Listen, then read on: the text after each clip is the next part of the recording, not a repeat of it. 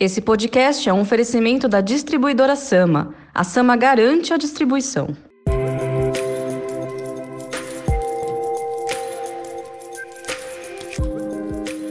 Olá, esse é o Novo Varejo Mercado, mais um podcast da Novo Meio, empresa que produz os conteúdos do Novo Varejo, a maior plataforma de comunicação e relacionamento para os varejistas de autopeças em todo o Brasil.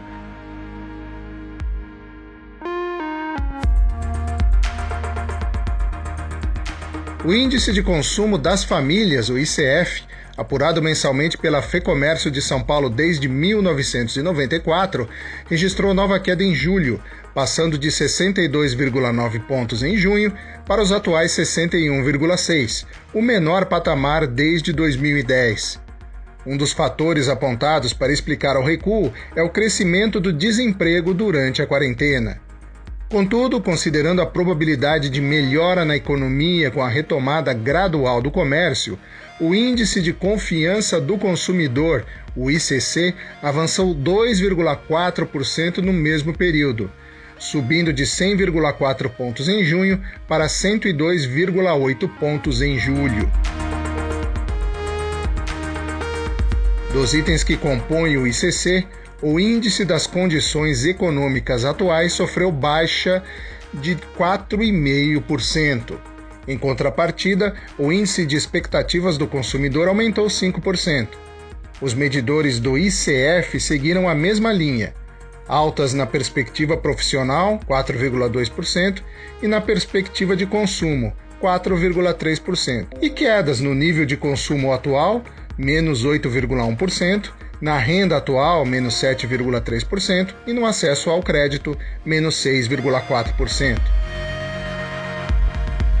Com dificuldades de obtenção de crédito e a busca pelo equilíbrio do orçamento, a inadimplência ficou praticamente estável, de 15,6% para 15,9% entre junho e julho enquanto o endividamento caiu para 55,6%, bem abaixo dos 63,8% vistos no início da pandemia.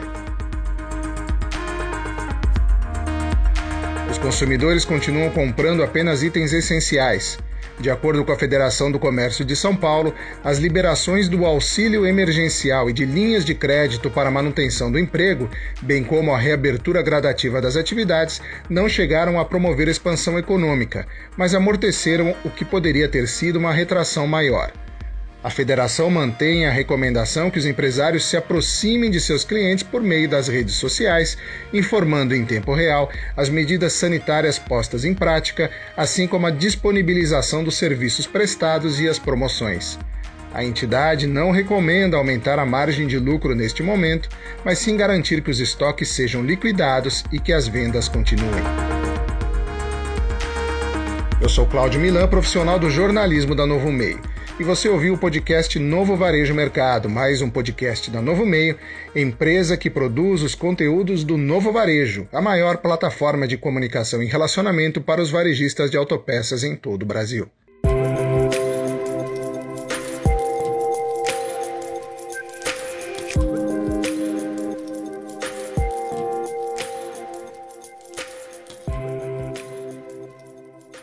Esse podcast é um oferecimento da distribuidora Sama. A Sama garante a distribuição.